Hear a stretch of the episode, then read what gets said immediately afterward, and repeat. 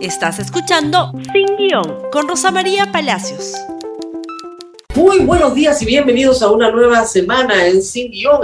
Y empecemos con la explosión Huanca este viernes. Tenemos algunas imágenes de apoyo que ustedes seguramente han visto. Eh, básicamente protestas en las calles del centro de el Huancayo y también saqueos, saqueos por supuesto, a las tiendas del centro comercial que se ubica donde está eh, Metro, Plaza Vea, unas agencias bancarias también, daños a la propiedad privada y también a la propiedad pública y también hay que decir un apedreamiento a la casa de el eh, presidente, secretario general de Perú Libre, Vladimir Cerrón.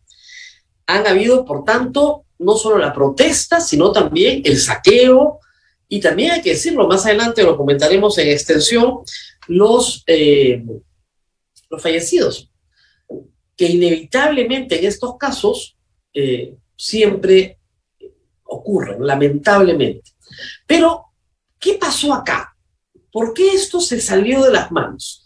El día lunes pasado, como hemos informado en este programa, se em, planteó ante el gobierno una medida radical, una medida de protesta, una medida por la cual un conjunto de transportistas de carga solicitaban varias cosas, entre ellos la disminución del precio de los combustibles, pero también la reorganización de Sutran, la reorganización de ATU, algunos pedían que se exoneren de todas las papeletas, otros que se renegocien los precios de los peajes a nivel nacional. Es decir, un conjunto de medidas para favorecer el transporte de carga. Con el transcurso de los días, los agricultores del Perú, y ese fue el caso también en Huancayo, se sumaron a la protesta, eh, habida cuenta que también hay problemas serios, no solamente con los fletes, sino con los precios de los fertilizantes, fertilizantes que el Perú no produce porque no tenemos industria petroquímica y que se importan. Este, hay que repetirlo de una otra vez, es un problema global, no es un problema solo del Perú viene en parte de la pandemia. Todos los países en el mundo han inyectado mucha liquidez a sus economías. Esto está generando un efecto inflacionario. El Perú no tiene el caso más grave, al contrario, es uno de los casos más controlados de inflación, a pesar de que hace mucho, mucho tiempo no estamos acostumbrados a una inflación de más de 6% anual, pero efectivamente es un problema global. Además, hay una guerra entre Ucrania y Rusia productores de fertilizantes, granos, petróleo, que marcan el precio a nivel mundial. Nosotros somos dependientes de esos productos, por lo tanto, sufrimos por causa de esa guerra también. La culpa no es del gobierno, pero las soluciones sí pasan por el gobierno. Y lo que tenemos que ver ahora es de qué manera se va a solucionar este problema. El gobierno ha anunciado un conjunto de medidas, pero antes veamos lo que decía el socio número uno del gobierno el día viernes y el día jueves, sacando un poquito el cuerpo, ¿no? Veamos los tweets de Vladimir Serrón, que son siempre un manantial de sabiduría.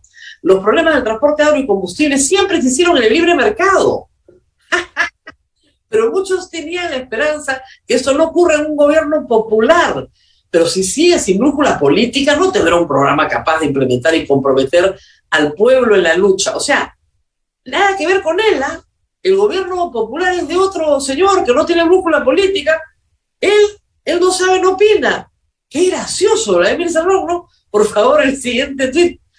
Está bien que sea condenado por la justicia, pero tampoco, tampoco, ¿no? Huancayo pide solucionar al gobierno alto precio de combustibles, reducir precios de pasajes, apoyo concreto al agro, pero el MEF no dice nada al estar conducido por neoliberales y caviares. Pónganse de acuerdo, son neoliberales o son caviares, en fin. Hay políticos derechistas infiltrados, pero no son la mayoría.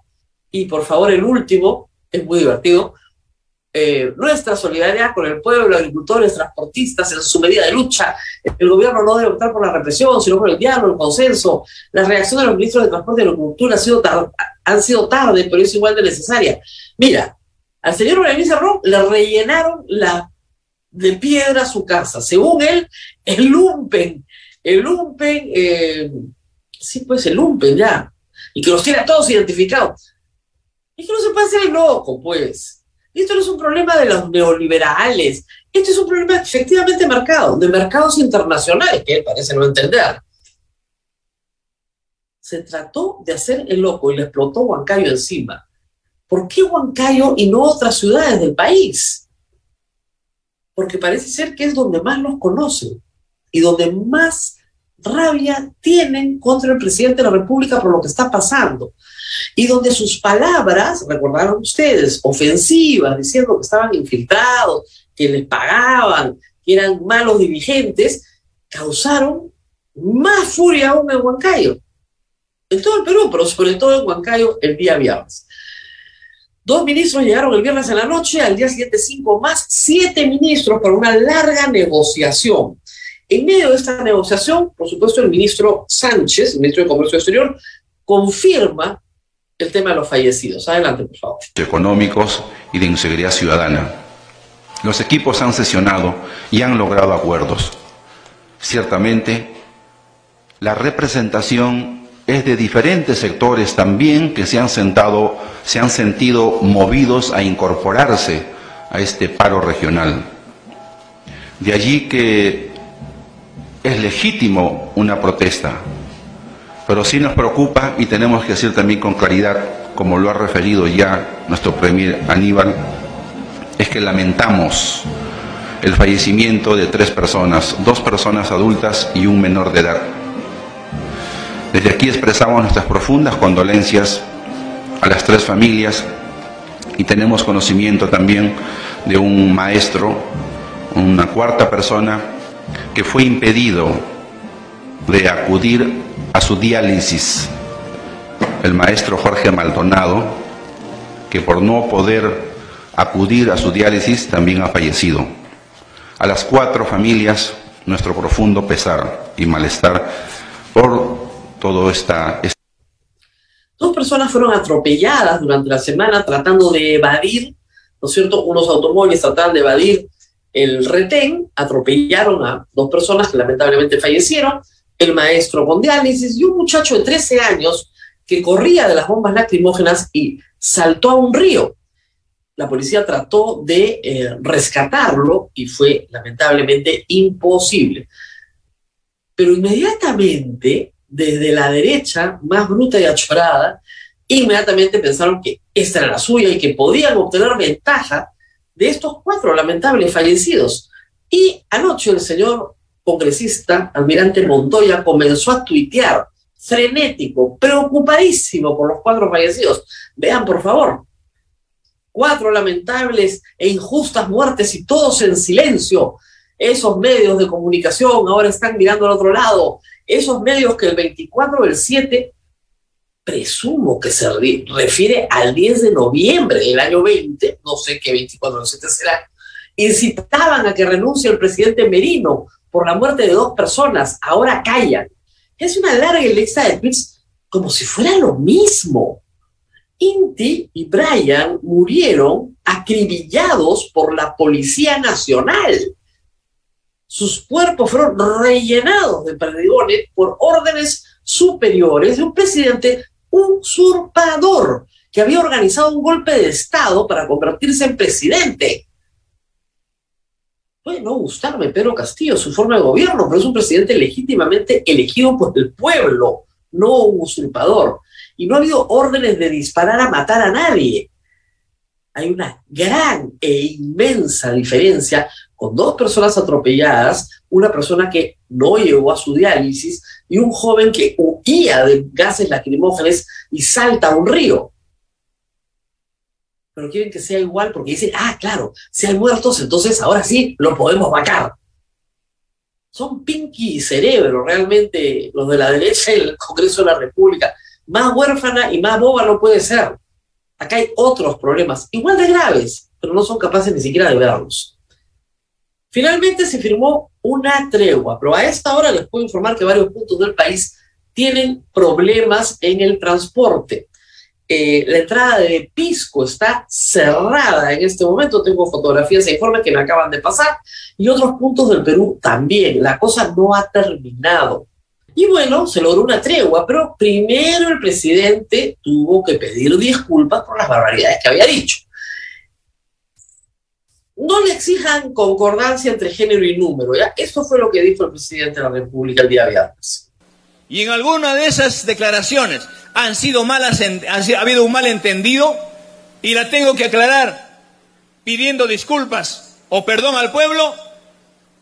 La tengo que hacer mil veces, lo haré porque jamás son mis, tengo malas intenciones. Yo vengo de esa cantera de la lucha y sé cómo se conduce una medida de lucha, pero también hemos sentido que también a veces existen personas que se infiltran a las medidas de lucha y hacen quedar mal a los buenos dirigentes. Saludo y un gobierno que viene de esa cantera, vamos a garantizar no solamente el diálogo, sino también vamos a garantizar el derecho a la protesta y que se deje de, estar, de, de, seguir persiguiéndose a los dirigentes, a los que encabezan las luchas en el país. Muy bien. Y eso abrió camino a una negociación que termina el sábado en el Coliseo Huanca con una serie de acuerdos. Básicamente lo que el gobierno ha ofrecido es lo siguiente, bajar el selectivo al consumo, 90% menos. En el Congreso hoy se espera aprobar el 100% de selectivo al consumo fuera para diésel y gasolina de 84 y 90. Esa es una primera medida que va a costar más o menos 350 millones de soles al mes. Se supone que va a ser temporal. Están pidiendo para seis meses, aunque Fuerza Popular dice que hasta fin de año, 10 meses. Esos son 3.500 millones de soles menos para el fisco. Es decir, está desvistiendo un santito para vestir otro. La pregunta es qué, qué santito estás desvistiendo. Y dos, esa exoneración es igual para todos los peruanos, para los más ricos, para los más pobres, para todo el mundo. Es el mismo subsidio. Eso es lo más inteligente que se puede hacer. Urgente sí, urgente sí, va a bajar un sol, un sol 50 en el diésel. Pero a largo plazo, ¿esa es una medida sostenible? Ese es el problema. Lo segundo, que se va a exonerar del IGB al pollo, a los huevos, al aceite, a los fideos y a los cárnicos. Cinco productos que hoy no están exonerados, cuando sabemos que la mayoría de los productos que vienen del campo ya están exonerados del IGB. La pregunta es, ¿se va a trasladar esa reducción del IGB al consumidor? En el caso de las gasolinas es más fácil porque son dos los que marcan el precio, ¿no? Petroperú y Repsol. Pero en el caso de estos productos que tienen mucho más productores y además muchísimos más puntos de venta, ¿se va a trasladar realmente al consumidor final este ahorro? Esa es una pregunta que creo que todavía no ha sido resuelta por el Ministerio de Economía. Pero vamos con los anuncios. Esto fue lo que dijeron, por favor. El primero es del Ministerio de Agricultura, el mismo sábado. Mediante el diálogo se ha acordado con los dirigentes agrarios la supresión del paro bancario, desde el gobierno del presidente Pedro Castillo y el MINARE tenemos la voluntad de atender las justas demandas y darle solución. Y el otro es el tuit del Ministerio de, este es el ministro de Agricultura y este es el Ministerio de Transportes tras un amplio diálogo con el presidente Pedro Castillo, el premier Aníbal Torres y el ministro Nicolás Bustamante, los representantes de la Frente Nacional de Transportistas y Conductores de Carga Pesada suscribieron un acuerdo y pusieron a levantar la paralización. Entiendo, de acuerdo a lo que dicen los manifestantes, que es una tregua, ojo, ¿ah? no es el levantamiento total. A esta hora hay interrupciones de vía en todo el país. Repito, Pisco está cerrado. Aquí nomás, en Chilca, acaba de haber brevemente un piquete y ya lo levantaron. Y así está sucediendo en varios puntos en el Perú, en Junín también, en Junín también. Es decir, arman piquetes, lo sacan, arman piquetes, lo sacan, pero hay una interrupción permanente de la vía, no está todo resuelto. Y los agricultores, hay que decirlo, no se han sumado en su totalidad. Al contrario, para hoy habían convocado a un paro agrario. La República informó de esta manera sobre la tregua, firman acuerdo con transportistas para el fin del paro y desbloqueo de las vías en Huancayo, y este fue el documento de las firmas del acuerdo. El asunto es el siguiente, ni todos han firmado, ni todos están de acuerdo con las medidas. Reitero, la medida de la rebaja del impuesto selectivo al consumo es una medida, sí, popular, puede ser rápida de aplicar, rápida de ver sus resultados, esta semana debe verse. La bajada del IGB a los productos ojalá se traslade al consumidor final, sería estupendo, pero restituir luego 18% a esos precios va a ser bien difícil. El camino de vuelta no va a ser fácil. Hay otras medidas que se han anunciado que son muy importantes, pero poco, digamos, discutidas en la prensa. Y es el uso de fertilizantes que se producen, sí, naturalmente en el Perú. El Estado peruano tiene el monopolio de probabonos, de guano de la isla. Es una empresa monopólica que tiene, digamos, sus capacidades de producción reguladas por el propio Estado y que puede aumentar muy rápidamente su capacidad de producción siempre y cuando, ¿no es cierto?, haya una demanda local que con capacitación agraria pueda sustituir en parte el fertilizante que viene de fuera, que es importado, que no se hace en el Perú porque no tenemos industria petroquímica. Y también se puede abonar con guano de corral. De nuevo, el asunto es que hay que tener una capacitación para hacerlo. No es tan fácil como decir, sustituyo la bolsa de uria con el guano de corral. Las proporciones, el momento, la calidad, todo está estudiado, pero implica un liderazgo en información agraria para reducir sustancialmente un costo que casi se ha triplicado y que afecta profundamente al agricultor minifundista. Si no abona, su productividad cae. Si su productividad cae, no tiene ninguna razón de sembrar, ¿no es cierto?, que no sea para pan llevar. Y ese ingreso extra que le proporciona ese pequeño fundito desaparece de su economía familiar. Ese es el problema de fondo y que hay que tratar y que a veces el gobierno francamente no lo ve. Hay que decir que los ministros que tenemos están lejos, muy lejos de estar capacitados para el cargo. Y quien ha llegado a la conclusión de que en su ministerio no hay nadie capacitado para el cargo es el ministro de Transportes y Comunicaciones. Miren esto, esto nos ha sorprendido esta mañana. Es un memorándum que le manda la secretaria general del Ministerio de Transportes y Comunicaciones a los dos viceministros, al de Transportes y al de Comunicaciones, pidiéndoles que pongan su cargo a disposición, que dice que renuncien, pero que además le digan a todos sus directores y a todos sus asesores que también renuncien. Parece que la primera reacción del clon del ministro Juan Silva, que es el ministro Bustamante, es que se vayan todos. Hoy día renuncia todo el mundo. No la vieron, no aportaron, no aportaron, lo dejaron mal. ¿Qué pasó ahí? No sé, pero los ha votado a todos. Hoy. ¿Para poner a quién? Dios mío, vaya uno a saber. Vaya uno a saber. No son las únicas noticias del fin de semana, han pasado otras cosas importantes, como por ejemplo que el ministro de Educación plagia su tesis doctoral. Eso nomás, eso nomás ya debería tener su renuncio de día ya publicado en el peruano estamos en el Perú, pues, y aquí no pasa nada. Entonces, en conclusión, mucho cuidado hoy día en todas las carreteras del país. La cosa no ha terminado. Hoy en Lima, temprano, no ha habido disturbios, pero sí ha habido escasez de transporte público de pasajeros, porque se teme que al salir te apedreen el bus, entonces la gente se demora en salir. Y el paro agrario está lejos de haber concluido, reitero, porque ahí las soluciones son de largo plazo, de largo aliento. Y lo que se quiere definir es una política pública en el control de insumos para la agricultura que en este momento no está fijada. Y tenemos un ministro de Agricultura que está acusado o fue acusado y salió absuelto de dos asesinatos. ¿No será la hora ya de que el presidente de la República comience a considerar que es mejor no dar cuotas de poder en el gabinete y poner a gente competente ante problemas reales y urgentes de personas que sí están verdaderamente desesperadas.